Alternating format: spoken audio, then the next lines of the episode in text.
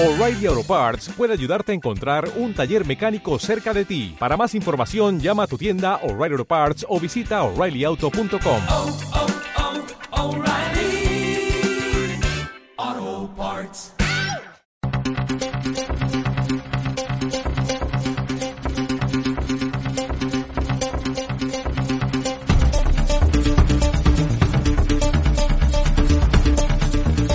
Demos caña con Jesús Murciego.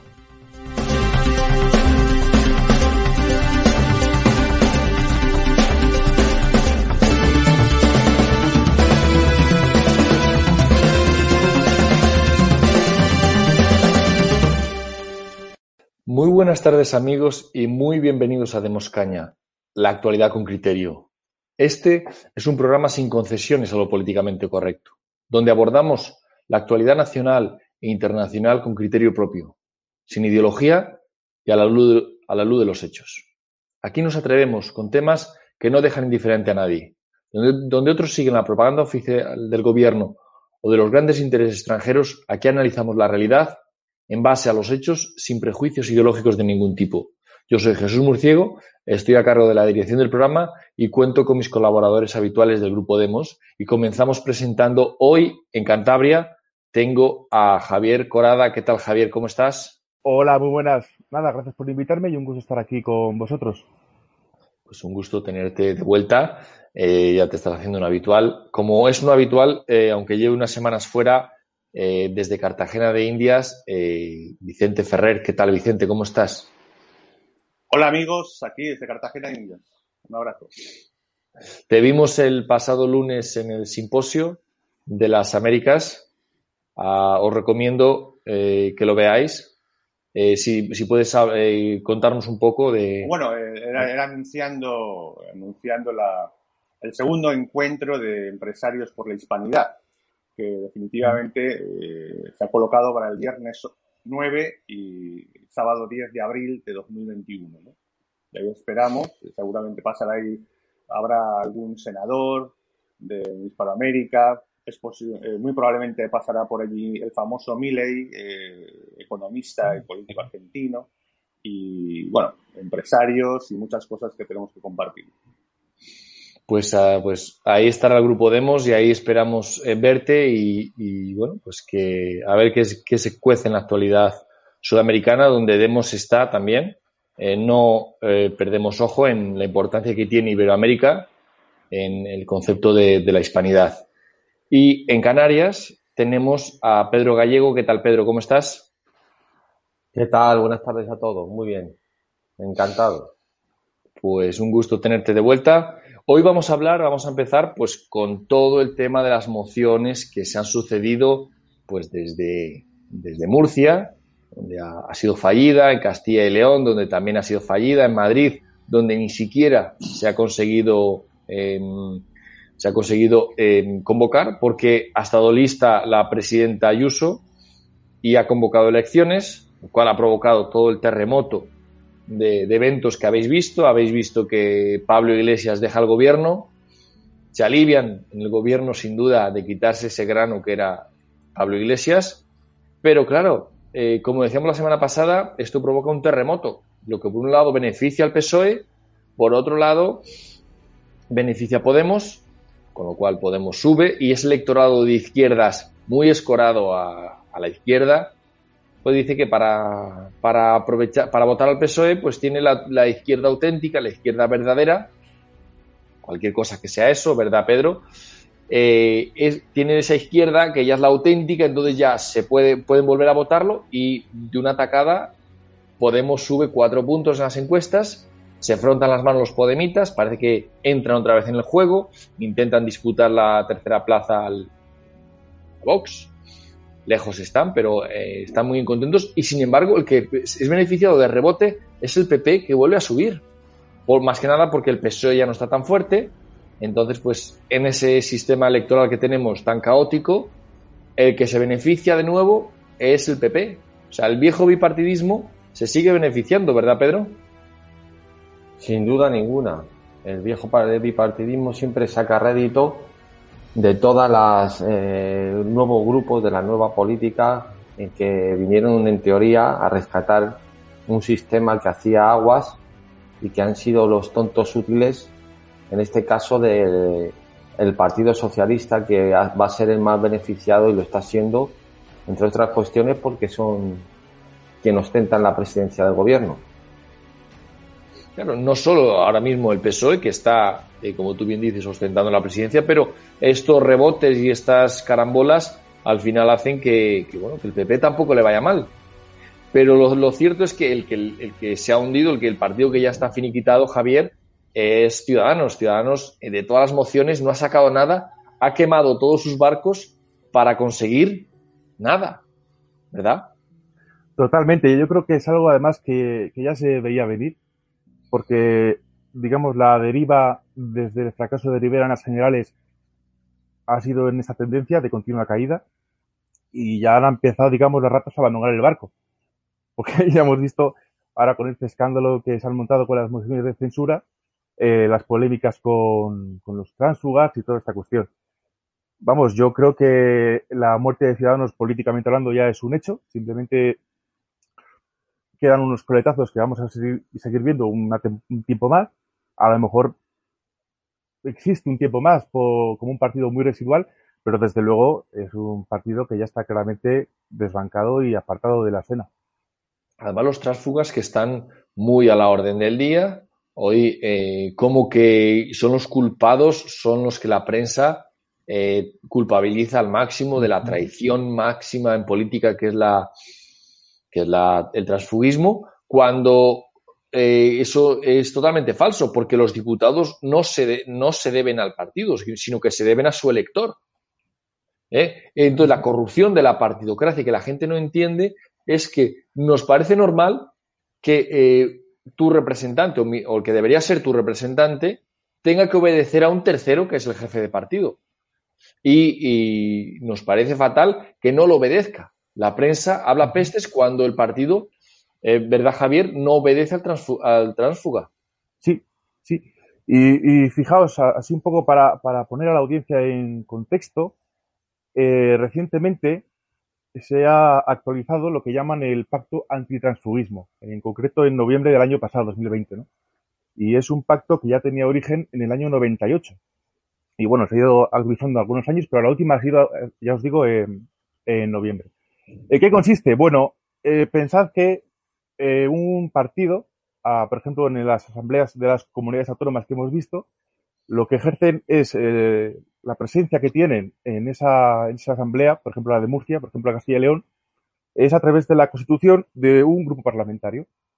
Entonces, el problema que tenían los aparatos de los partidos, que, es de, que todo va de esto, del hecho de que los aparatos centrales tengan más eh, control sobre sus grupos parlamentarios, pues ante el problema que tenían fue que eh, empezaron a desarrollar lo que se conoce como el pacto antitransfugismo. Entonces, eh, ¿en qué consiste el concepto de transfuga? Según este pacto, pues eh, que una persona electa por una candidatura promovida por una coalición, es decir, el, jefe de partido, la, la cúpula que la lista, si esta persona se separa de la disciplina, lo cual ya contradice esto que estábamos señalando antes, de, la, de que en principio no se debería poder eh, obligar a un diputado a nada, que no hay mandato imperativo, vaya sobre él, pues eso choca con la disciplina del partido. Si se sale de su disciplina o es expulsada o, dice eh, el pacto, actúa, eh, como dice, perdón, leo literalmente, si su consentimiento o si la tolerancia de la cúpula del partido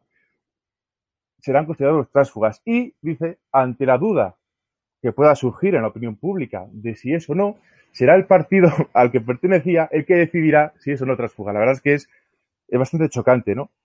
En su momento, el Tribunal Constitucional dijo que la baja del partido no conllevaba la baja del grupo parlamentario. Lo que sí ha conseguido con esto eh, los aparatos de los partidos es controlar, y aquí también está la madre del cordero al final, controlar los fondos, los recursos de los que se dota al grupo parlamentario. De tal forma que si uno o más diputados se escapan de su control, lo que no van a perder, por supuesto, es el dinero. Eh, también hay que decir que este pacto no tiene aplicación legal, son criterios que los partidos toman como inter criterios interpretativos, porque también eh, se el Tribunal Constitucional determinó que chocaba con la ley de partidos, la ley electoral y la ley de bases del régimen local. Entonces, a esto solo podría añadir que aquí estamos viendo un ejemplo y que vemos en Ciudadanos claramente cómo, a pesar de este pacto, no lo consiguen, de la tendencia de los partidos a tratar de controlar por cualquier medio a los diputados que previamente han colocado en la lista, pero que les puede salir ranas, y eso no lo pueden tolerar. Y en esto se pusieron de acuerdo todos los partidos. Claro, será, será llamado, decía, decía lo que estaba leyendo, será llamado tránsfuga, se ha considerado tránsfuga como un apestado, será marcado con la letra escarlata y en la frente a fuego para que todo el mundo en la plaza pública lo, lo vamos. Y luego es que normal que esto no pase como ley, porque es que el Tribunal Constitucional diría que esto es, esto es infumable, esto que criterio interno ni nada, esto es ilegal, esto no se puede. Pero vamos, los partidos, como ellos, ellos son la ley, ellos hacen y deshacen lo que, lo que bien entienden, es, es demoledor y, y la verdad es que eh, es necesario un cambio en la ley electoral y por eso, eh, permíteme Vicente que eh, vuelvo otra vez con Pedro, porque es que em, Pedro está elaborando un estudio de cómo cambiar esto, porque sabemos que esto es una monstruosidad. El sistema partidocrático es una dictadura de partidos. En vez de, haber, como había antes, un dictador, pues hay muchos dictadores, muchos que hacen que tienen poder incontrolado e incontrolable. Hacen y deshacen lo que les da la gana sin dar cuentas a los electores, dan cuentas a sus intereses extranjeros, a los que les financian, a Europa o a quien sea, menos al elector. El elector es el último mono, el pagano de la fiesta y el último mono, eh, pero este sistema eh, tiene una alternativa y, Pedro, quiero que nos cuentes eh, cómo cambia esto, o sea, cómo esto, ¿sería posible esto que está pasando aquí con el sistema mayoritario?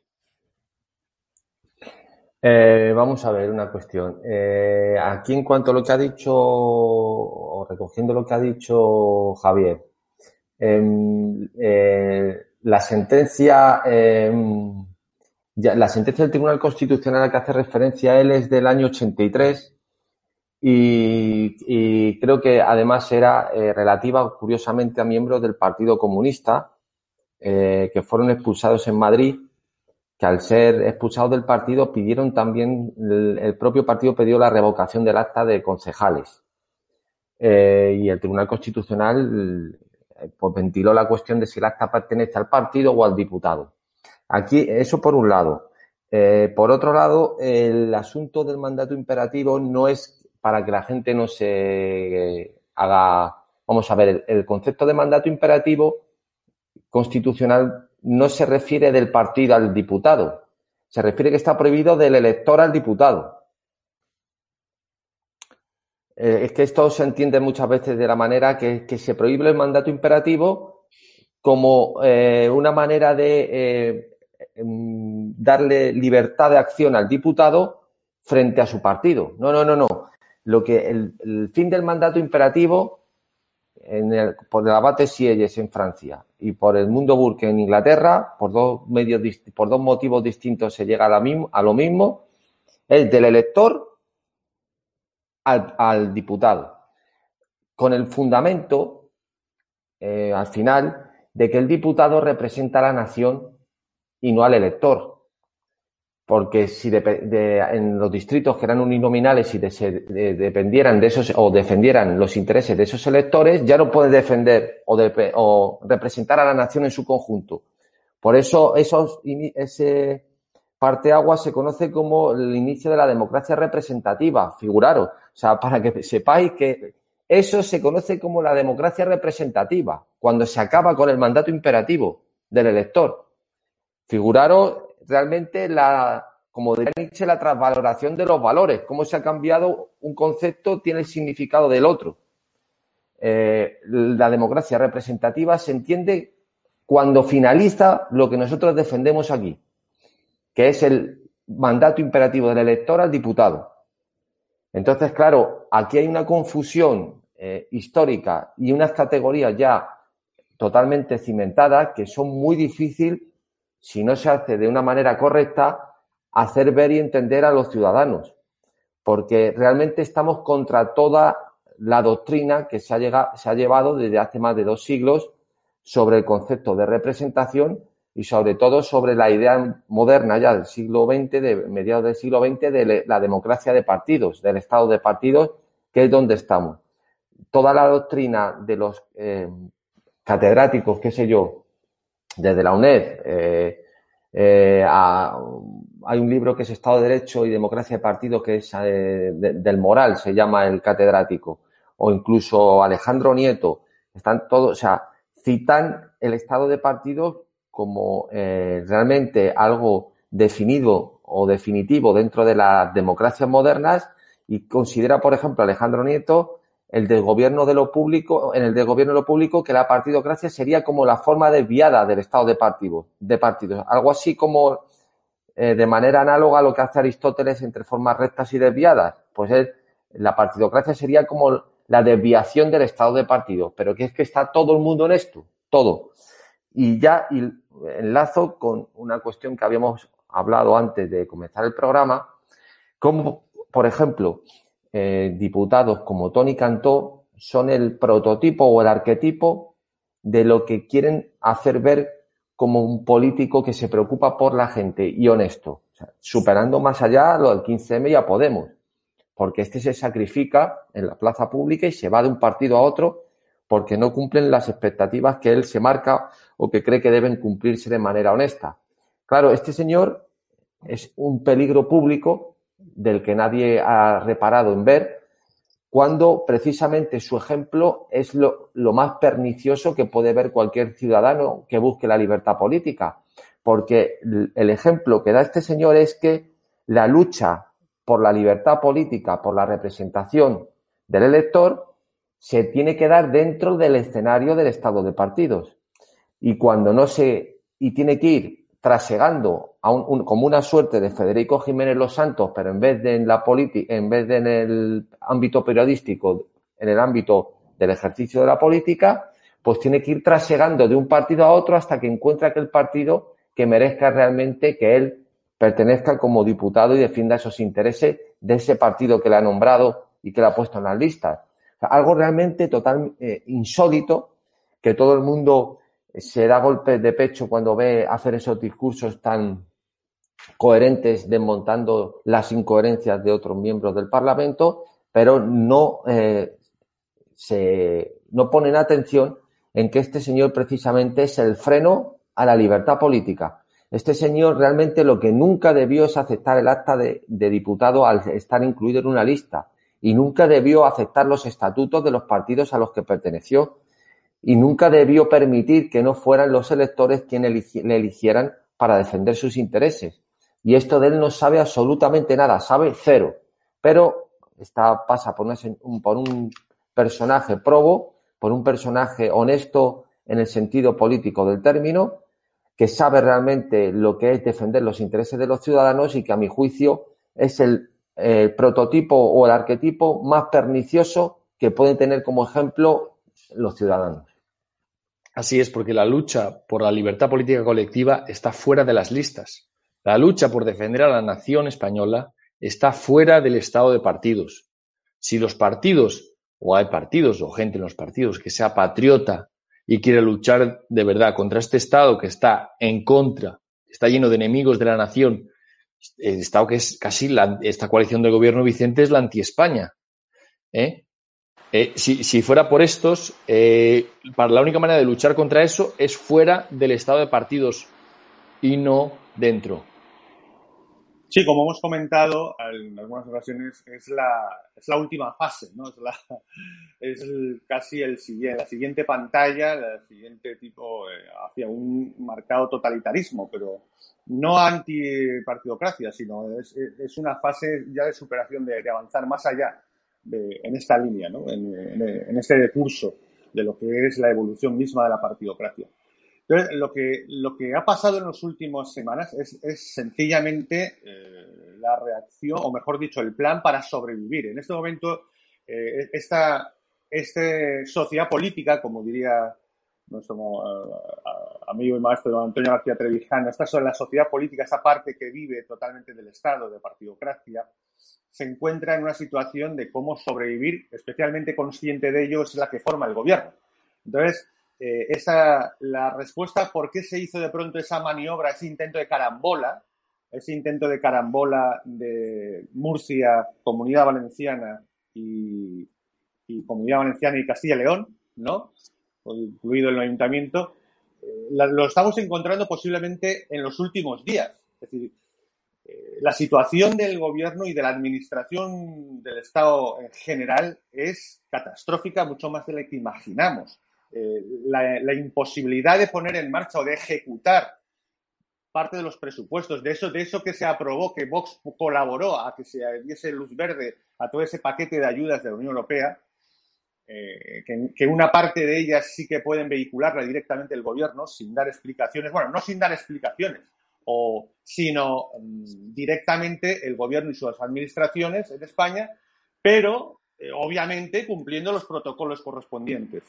La incapacidad técnica es tan alta que, que cada vez es más imposible ejecutar esos, esos eh, emolumentos de, la, de Bruselas aprobados y tenemos el ejemplo como eh, cada vez está más descontrolada, más difícil de querer hacer lo que quieren. Pues bueno, por ejemplo, lo de Plus Ultra la aerolínea es un ejemplo obvio. Y además el curso de lo- los problemas políticos están estallando y les puede estallar. Y ese control, eh, por ejemplo, hoy en día, eh, creo que en el día de hoy salió que la audiencia confirmaba la sentencia con algo gravísimo como es el, el caso de pederastia del esposo de la vicepresidenta de la Comunidad Valenciana. Cuando estaban casados. Efectivamente. Eh, y además en plena época del gobierno valenciano, entre el 16 y el 17, o sea, en plena, en, en un ejercicio de impunidad brutal. Entonces, todos estos esos, eh, eh, vemos que en los últimos días el SEPE, el lo que antes era el INEM, ha fallado durante 18 días. No se sabe bien por, por, por, por caída de los mismos sistemas o, o casi para evitar pagar, porque ya no podrán pagar mucha gente la, lo que son la, eh, la- las ayudas a, a fondo perdido y lo que son la- las pensiones no contributivas, puede que como mínimo un mes van a quedarse sin ellas y puede peor, que peor. Y todas estas circunstancias nos hacen ver cómo eh, el gobierno eh, trataba de dar eh, ese golpe, todavía teniendo un gran control del aparato mediático, privado y público, y hacer ver que todo es por salvar de la corrupción, la democracia, cómo torcer a ciudadanos hacia ellos, tratar de aislar al PP y- a Vox, y esa maniobra les hubiese podido ser, por- eh, ser algo más productiva si hubiesen logrado hacerse con todas esas administraciones. Ha estallado como ha estallado, y entonces vemos cómo la estrategia del gobierno realmente era sobrevivir, porque lo que se les viene es que mm, se abra paso eh, cosas tan terribles como la de Valencia, eh, hechos evidentes de incapacidad de gestión y de gobernar y de ejecución, como, como todas las ayudas de, Bruselas, lo que significa que posiblemente estemos ante más de lo que imaginamos, más cerca de, unas, de una convocatoria electoral de elecciones generales, posiblemente a final de este año. Eh, porque es que mm, la situación cada vez va a ir a peor. Entonces, en este, en este contexto es como se lanzan a esa serie de, de mociones de censura y en este momento van a jugar, la única carta que tienen es la del relato. Es decir, no es casual ni es una tontería todo el tema este de Rocillito que ha saltado y que están aprovechando algunos ministros. Es material que ha sido grabado desde, y lo tenían ahí desde hace meses, como una carta. De pronto están, saltan a la confusión con, con este elemento que resulta de que es eh, una prueba del apoyo a las mujeres, etcétera, que es absolutamente absurdo. Es decir, estamos hablando de alguien que ha perdido todos los juicios en ese aspecto, incluso eh, creo que es al Tribunal Supremo. Y sin embargo, eso no importa. ¿no? Y tienen que utilizar esta, esta, carta porque realmente el 4 de mayo, algo que no esperaban, pueden encontrarse pues eh, con re, con una re, eh, revitalizamiento excesivo, que se revitalice demasiado eh, el Partido Popular, especialmente en Madrid, y, que haya un revulsivo con Vox. La situación del sistema en sí, de la partidocracia y del sistema, es cada vez más, eh, se, está colapsando cada vez más. Y cada vez más por un deterioro obvio de la capacidad, incluso técnica, para ejecutar todo. Y eso ha sido a la, en el momento en que, en que Sánchez se lanzó a aliarse a nada más y nada menos que todas esas mareas, grupos eh, oficialmente de extrema izquierda, por decirlo de alguna forma, que más bien era de, de, de, de, intentar arramblar con lo último que quedaba ¿no? del Estado y, y que la mayoría de ellos, pues desde luego, tuvieron que cambiar posiciones técnicas por puestos políticos y el, el resultado está siendo desastroso. Realmente estamos viendo la aceleración. Sé que esto lo hemos dicho mucho, parece que estamos cerca del el sistema es más fuerte, desgraciadamente, de lo que parece, pero desde luego el deterioro del gobierno que está arrastrando al Estado es, es increíble. Es decir, la incapacidad y la insolvencia es brutal, pero es que además viene acompañada de Bruselas, de quien dependía.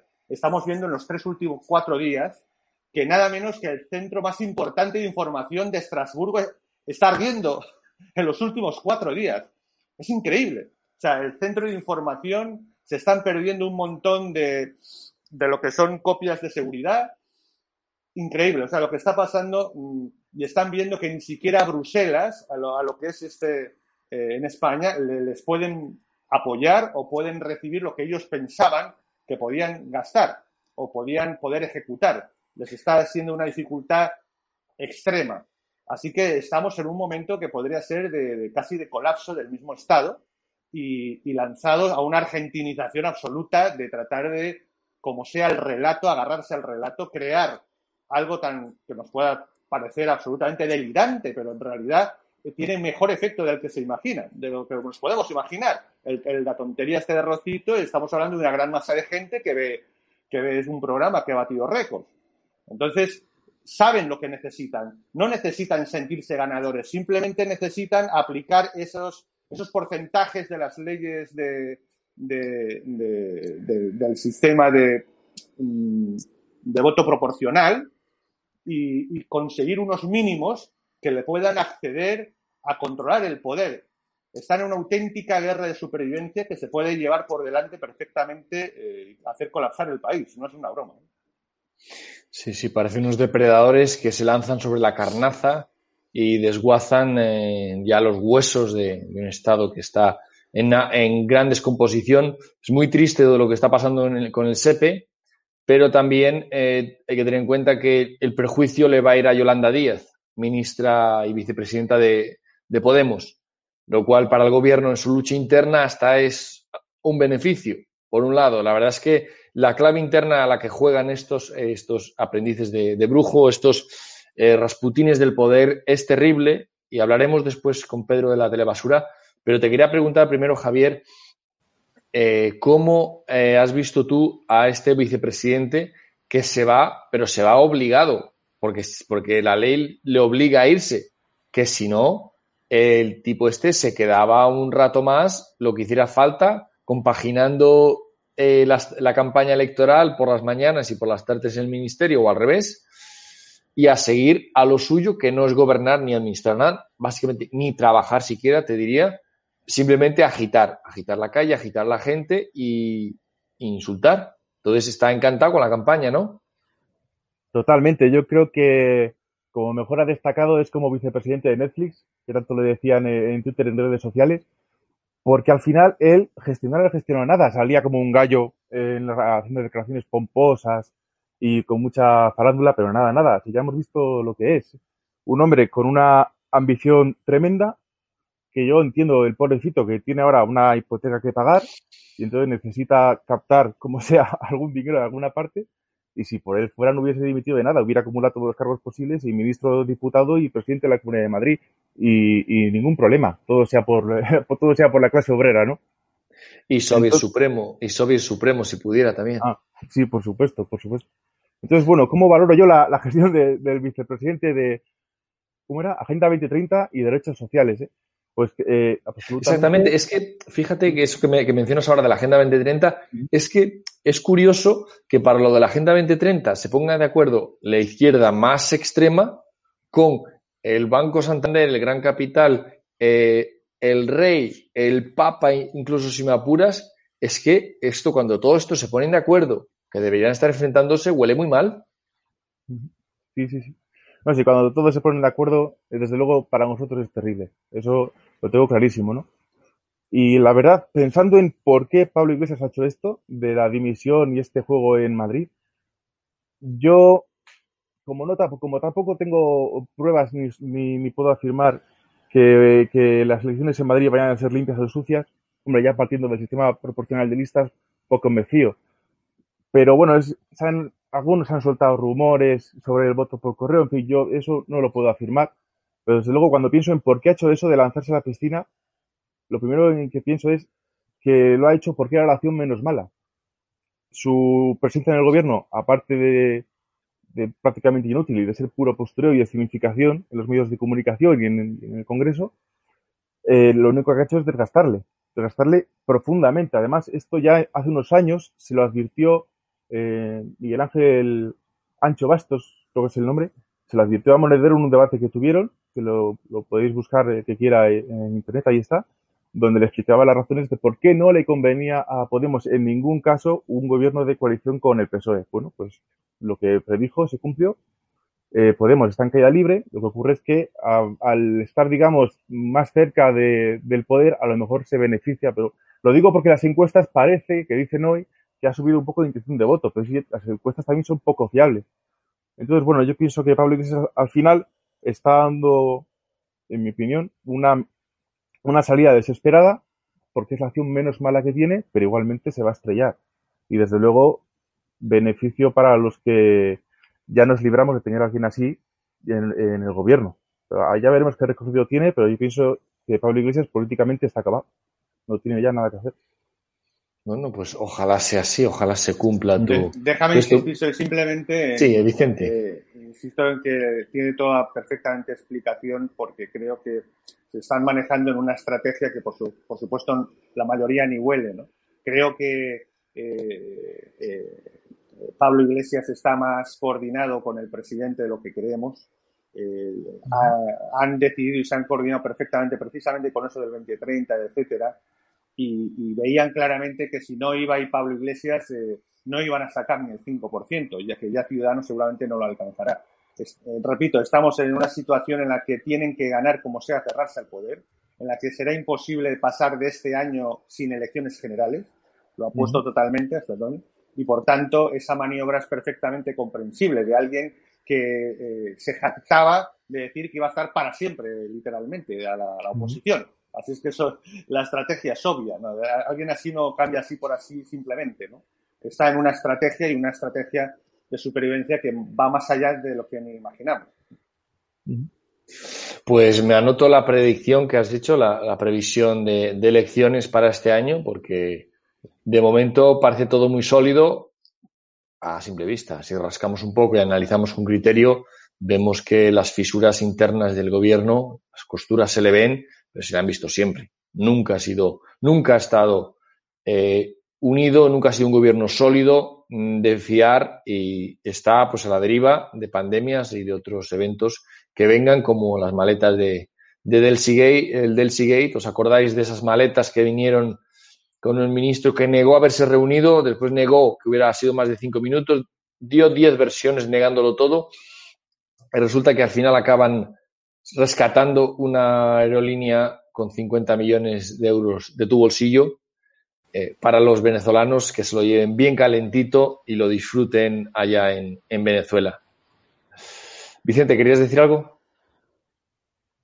Vale, pues eh, si os parece pasamos a hablar un poco de, o volvemos al tema de la telebasura. Eh, Pedro, te quería preguntar, porque la semana que viene hablamos de la telebasura, de cómo eh, es inherente a este sistema de política basura tener eh, televisión basura. Eh, y vemos que otra vez, Pedro, vuelve a la actualidad la telebasura. Los medios de comunicación se, se inundan con la ideología esta de género, la ideología feminista, y la verdad es que parece todo un lodazal. Bueno, eh, el caso de la televisión es el, eh, como conformación de los electores en, una sociedad de estado de partidos, sí que es una cuestión eh, bastante singular y que, y que eh, quizá de los libros que de materia política eh, que yo voy a- eh, estoy criticando, sobre todo eh, dos de ellos, Fundamentalismo Democrático y Panfleto contra la Democracia Realmente Existente de Gustavo Bueno, quizá el de Telebasura y Democracia sea el que dentro de un escenario EMIC eh, sea el que más acierte. Eh, eh, quiero decir que dentro de la atmósfera del estado de partidos, cómo opera la televisión para conformar a los electores y cómo ese mercado pletórico al final lo que hace es proyectar la basura que tiene el, elector o el televidente sobre la televisión, no al revés. O sea, eh, todo el- todo el mecanismo televisivo, como antes advirtió Vicente, no tiene absolutamente nada de inocente. Es decir, todas esas apariciones eh, en programas de máxima audiencia que todos eh, en, petit comité, cuando se ponen de la gente muy intelectual de salón, lo llaman telebasura, eh, aparecen todos en masa porque es un referente a la hora de captar ciertos eh, caladeros de votos y sobre todo de calar psicológicamente en una población que es que está totalmente inoculada de todo ese tipo de principios que proyecta la televisión que son rebotados porque son los que ellos proyectan sobre ella y les se devuelven.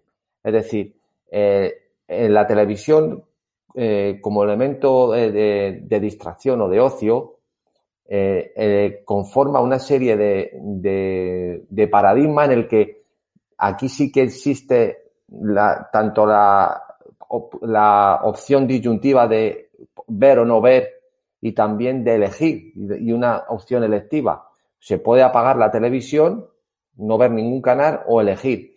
Podríamos decir que incluso cuando existiera un único canal, tendrías la opción de no verlo. Aquí además ya no se da eso, se tiene multiplicidad de, o múltiples canales donde puedes elegir lo que, lo que tú quieras ver. Curiosamente, eh, el canal con más audiencia y que más distancia ha sacado al segundo en toda la historia, el margen más amplio que ha habido en, los últimos años ha sido Telecinco, que era a lo que estaba haciendo referencia antes Vicente sobre la aparición de, del programa sobre las denuncias de esta mujer que ha vuelto de nuevo a, al candelero después de toda, después de bastantes años sin aparecer, como dicen los, los medios. Estamos volviendo, estamos eh, mezclando, como ya advertimos en un programa, todo el puritanismo eh, y doble moral protestante con lo peor del catolicismo.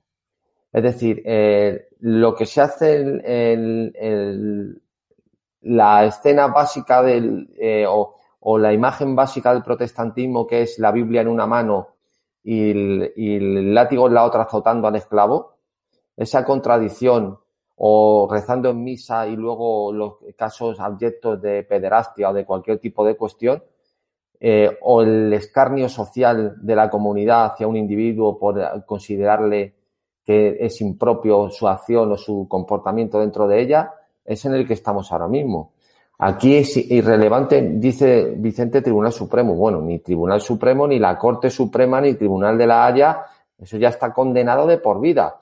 Si, si les dejaran, irían con antorchas y con una, y con una soga a buscarle a casa y ahorcarle allí en la plaza del pueblo. Si, eh, si la justicia social es lo que le interesa al, al, al partido o, a los, o a lo- al estado de partido como elemento eh, eh, atractivo para captar votos. El- la justicia en el sentido del derecho es irrelevante. O sea, eh, no perseguían en modo alguno eh, la victoria desde el punto de vista legal, sino desde el punto de vista social. Y eso lo han conseguido. Es decir, ya esa, ese San Benito, por utilizar una palabra, ya no se lo quita a nadie. Y cuidado porque esto, eh, a partir de aquí ya no sabemos hasta dónde se puede llegar. Esto, uno de los casos más sonados hace un, un año y medio o algo así, por, fue un maquillador muy conocido eh, americano que tiene millones de seguidores. Él es eh, homosexual y es muy joven, muy joven, conocido por maquillar a mucha gente famosa también. Pues una otra youtuber o instagramer le acusó de que en una fiesta, en un tuit, había acosado o había molestado a un amigo suyo y le reprimió y en cuestión de tres días perdió no sé si tres millones de seguidores, además de todo el escarnio público que le hicieron, directo, por ese comentario. O sea, una persecución terrible. Cuidado porque esto eh, no sabemos dónde puede llegar a parar, sobre todo con políticos que no tienen ningún reparo en saltarse, eh, obviar las normas legales para imponer sus normas sociales.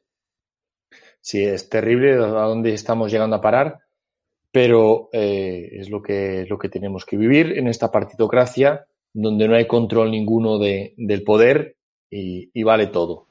Eh, la verdad es que es terrible y tenemos que hablar también del tema internacional, si os parece, eh, porque, para cerrar el programa, porque estamos asistiendo con el tema de las vacunas, la incapacidad de Bruselas con ese tema, pero también la, inoperancia ante Bruselas. Hablábamos en un programa del ridículo hecho por José Borrell en el viaje a, a, a, Moscú, cómo se humilló delante del ministro de Asuntos Exteriores, que luego se rió de él, eh, eh, eliminando las credenciales de otros diplomáticos, pero es que la inoperancia de Bruselas solo se compara, Vicente, o bueno, quizá está de camino a um, también la inoperancia de, de la, la administración americana de Joe Biden, que ha caído muchísimo, muchísimo desde que este señor capaz de subir a un avión y tropezarse tres veces, cómo han humillado a, a Estados Unidos los chinos, los mismos que están cometiendo el genocidio con los uigures. Sí, de hecho, yo creo que estamos asistiendo en las últimas horas a una especie de histeria colectiva, curiosamente, del gobierno chino y acompañada también con Rusia. Tan es así que Rusia y China acaban de solicitar un Consejo de Seguridad de Naciones Unidas. Porque, eh, posiblemente porque van a gritar ahí, pero ¿quién manda aquí? eh, hay un momento absolutamente de impasse en este momento a nivel internacional, que es, que es enloquecido eh, Bruselas está colapsado, pero literalmente. O sea, ya solo faltaban en los últimos tres o cuatro días ver un edificio de centro de información del siglo XXI ardiendo. O sea, no se sabe qué es más terrorífico, sino eh, si, si es que la inoperancia de, en Estrasburgo ha alcanzado ya que estamos derrumbándonos literalmente como los edificios del Imperio Romano del siglo V, o es que eh, ya como los viejos caciques antiguos de, de aldeas perdidas eh, están haciendo quemar mm, todos lo, lo, los centros de información y todas las copias de seguridad que tienen. Es, increíble, y los servidores. Entonces, la inoperancia, bueno, se demostrará ya con las vacunas, etcétera. Yo, enlazando con lo que se estaba diciendo, fíjate, voy aún más allá que Pedro, y creo sinceramente que se trató de, se está, se intentó a nivel internacional para gestionar el tema sanitario, no voy a entrar en el origen o no, pero para gestionar esto e imponer ese, con esa excusa ese nuevo orden que tanto se ha hablado, el gran reseteo, del que la, la comunidad internacional parece que le iba, eh, aplicar un modelo de reeducación, el más salvaje, el más atrevido, el más radical eh, que, que, ha existido, que es el, el método de la prisión Pitesti el método de la prisión Pitesti de reeducación es el, el más brutal y deshumanizado que jamás ha existido y que consistía, bueno, es tan así que hasta en el año 52 todavía Stalin lo prohibió y lo cerró, porque vio que no, no le acababa de servir, porque los resultados eran tan tremendos en la reeducación que convertía a las personas en robots, pero luego no servían para nada, no eran capaces de ser seres sociales, no eran capaces de tener familia. Entonces, hasta el mismo eh, sovietismo de, de Stalin tuvo que cerrarlo. ¿En qué consiste este método? Eh, obviamente sin la tortura física que existía en esto. Pues consistía en que eh, primero, la primera fase se le aislaba, no sé si nos suena, se nos aislaba totalmente, eh, se le hacía reconocer autocrítica de los propios errores, eh, se le hacía vejaciones brutales que no voy a describir, por si acaso alguien allí tiene que cenar o lo que sea, hasta que fuesen capaces de autoinfligírsela a ellos, y una vez que se autoinfligían pasaban a la segunda fase, que era el desenmascaramiento interno, que tenían que vigilar, que ver quién de su familia, de sus internos eh, inmediatos, incluso de sus carceleros, quién podía dudar del tema. Y finalmente llegaba la tercera fase, el desenmascaramiento externo, en la que ya eran una pieza totalmente del engranaje asumido y se lo hacían eh, y lo, expresaban públicamente y además perseguían a quien ni siquiera conocían. ¿no? Da la sensación de que todo ese sistema de reeducación eh, bueno, no con la tortura física, pero ha intentado aplicarlo con Netflix y con todas las leyes de imposición sanitarias y con todo el, el terror y, la, y, la, y el control mediático que se ha tenido, ¿no? Para imponer, es más, hacerse, como hacía en Pitesti, obligarse a uno a autoinfligirse eh, el, propio, el propio ordenamiento y, el propio plan y hacérselo a los demás. Entonces, en este orden de cosas, eh, parece que, bueno, eh, no está saliendo tan bien o las programaciones no, no están funcionando como debieran, ¿no? O falta, y a eso sumamos eh, la absoluta carencia de un liderazgo que es obvio, es decir, eh, el, poder más importante del planeta, el poder político, eh, material, estructural, que es lógicamente el poder, el poder estatal de los Estados Unidos, es obvio que cuando lo ha dejado alguien que tenía un criterio muy claro, pero quien lo ha ocupado prácticamente no se sabe si, si es consciente de su propia existencia y, y la, y la segunda a cargo es obvia sus carencias. Entonces, realmente, bueno, vemos cómo en, el, en, en, las institu- instituciones de Estados Unidos, que contra lo que se digan, aquí sabemos perfectamente que con todas sus luchas y ataques políticos sigue siendo la única democracia representativa, la única república constitucional, al menos más completa que exista, pueda existir en, en el mundo, y hay una lucha interna política real que no ha cesado, ni siquiera los reconteos y los temas judiciales, y que ha paralizado todo intento de imposición a través del Senado y del Congreso, todo. Ni siquiera los demócratas han obligado a votar eh, determinadas ayudas, determinados planes dentro de esa ejecución de esa política que todos sabemos sanitaria a nivel mundial, con lo que conlleva del Plan 2030. Por lo tanto, ante esa imposibilidad de una guerra política real que aquí hemos relatado y hemos dicho que existiría realmente, vemos como esa supuesta superpotencia que algunos auguros y, mentes cuadriculadas, por no decir triangular, anunciaban, China, que en realidad es una potencia por, cuestión de tamaño totalmente asistida, eh, se pone eh, absolutamente histéricos, justamente porque, porque no saben a quién acudir. Pero ¿con quién, qué, qué hago? ¿Qué, con, ¿Con quién gestiono? Eh, China tiene, después de Silicon Valley, el centro de desarrollo tecnológico que no es suyo, es de Microsoft ASEAN dentro de su territorio, del que necesita enormemente por, por, por tema de semiconductores, tema de... Entonces, está totalmente, necesita saber quién manda. y, ha tenido que solicitar el Consejo de Seguridad de Naciones Unidas a ver si se presenta alguien. ¿Qué va a pasar aquí? Y Rusia, que acaba de darle ya la bofetada final a Bruselas, ha dicho que se acabó, que ya no va a negociar como institución con la Unión Europea, que solo hablará de país a país.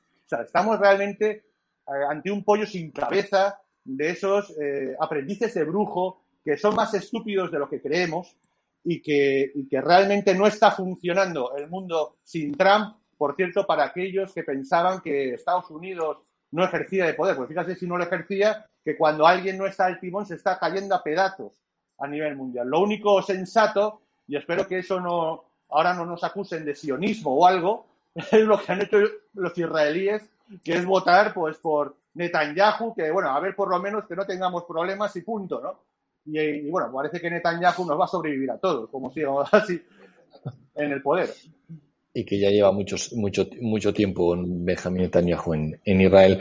Eh, pero te quería eh, preguntar también, Vicente, porque es que mmm, no solo la Unión Europea es un pollo sin cabeza, obviamente lo ha sido hace mucho tiempo, lo que pasa es que ahora cuando hay que hacer algo de verdad, pues eh, cuando hay que plantarle cara a Rusia, aunque sea para mantener esa política de acoso a Rusia, en la que podemos o no estar de acuerdo, no hay capacidad ninguna en Bruselas, pero eh, lo que yo te quería preguntar es que eh, mucha gente me comenta que, claro, que es que, eh, sobre todo, eh, gente cercana a la escuela de Oviedo, que dice que como la democracia americana ha sido robada, o las elecciones han sido robadas, eso demuestra que la libertad política colectiva, pues hombre, no es para tanto, te dicen, y ese es el argumento que utilizan.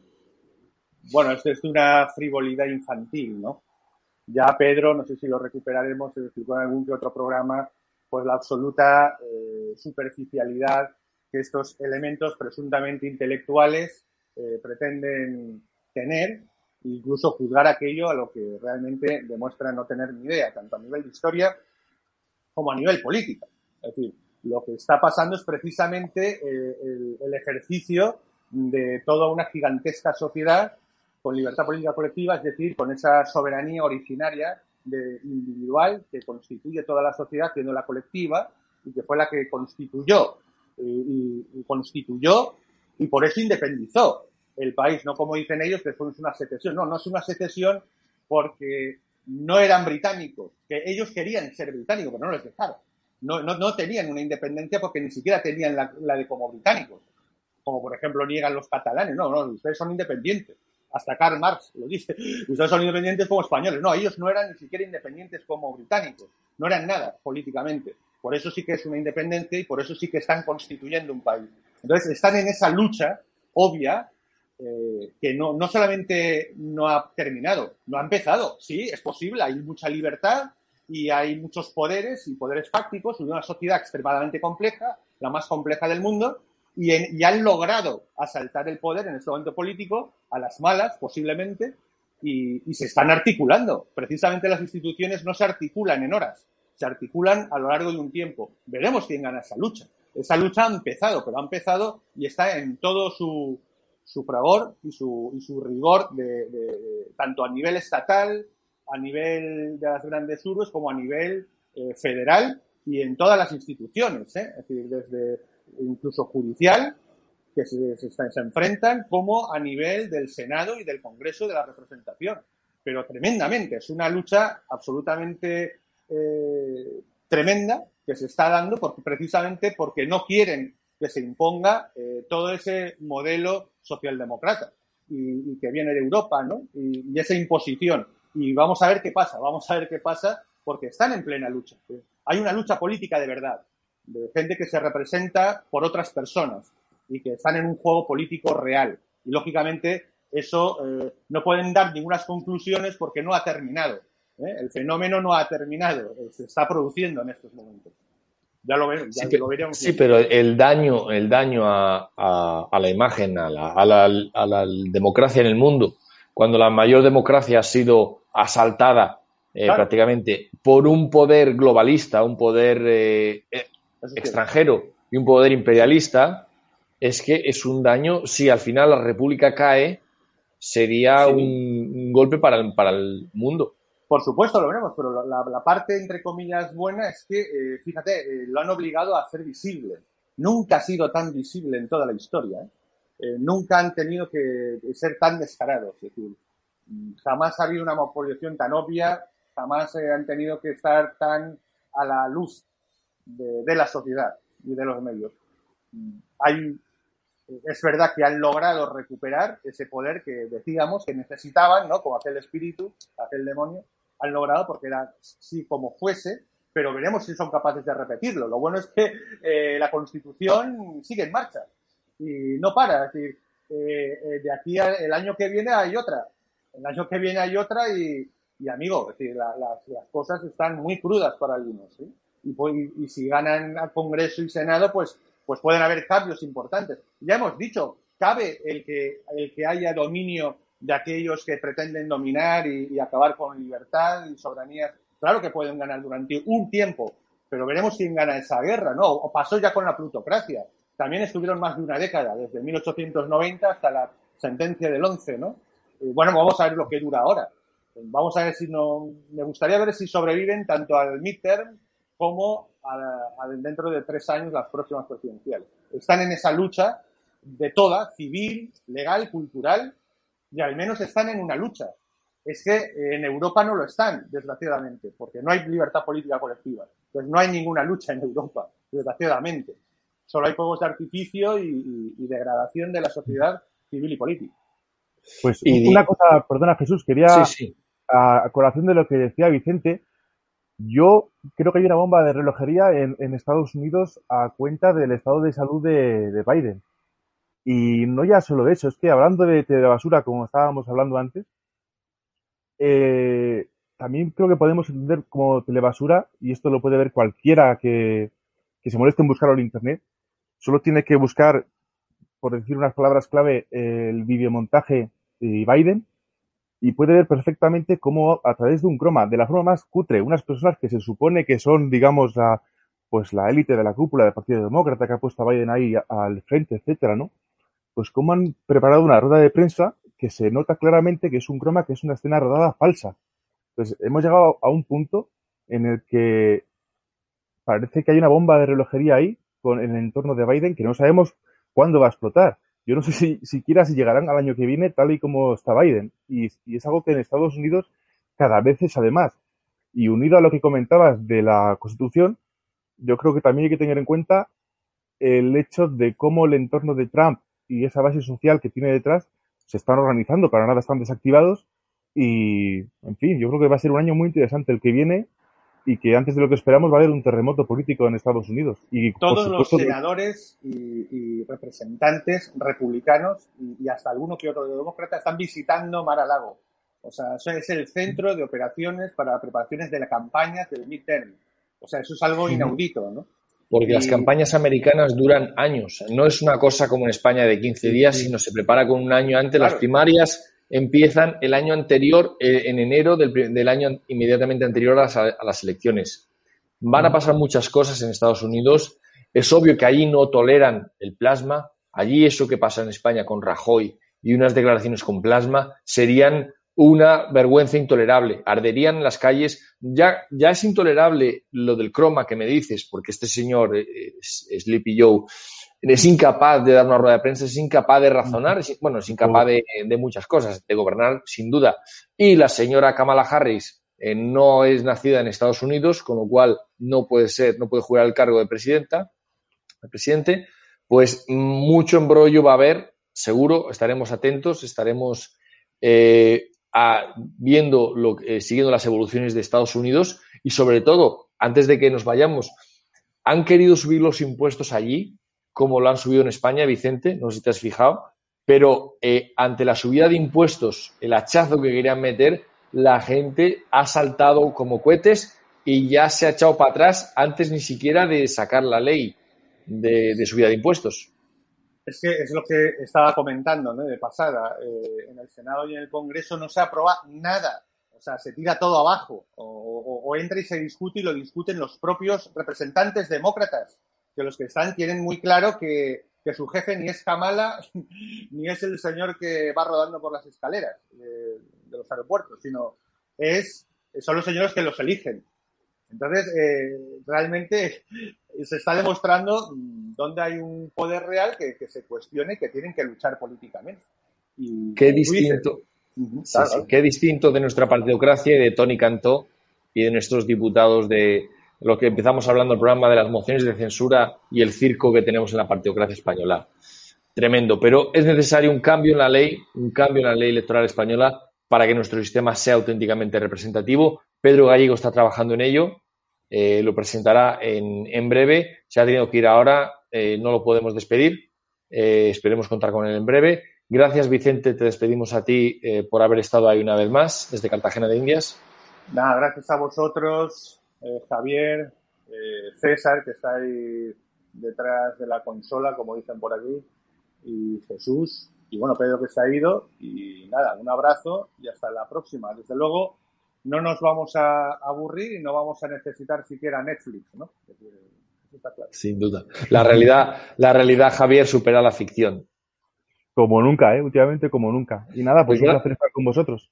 Gracias por haber estado ahí, Javier. Gracias a César Bobadilla en la técnica apoyándonos y a nuestra audiencia, gracias por haber estado ahí. Nos vemos la próxima semana. Hasta entonces, un saludo para todos.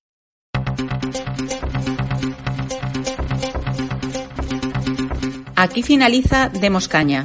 Síguenos en nuestras redes sociales, en YouTube Demos Televisión, en Facebook Demos Libertad y en Twitter arroba Demos-Libertad. Asociate a Demos. Más información en www.demoslibertad.com.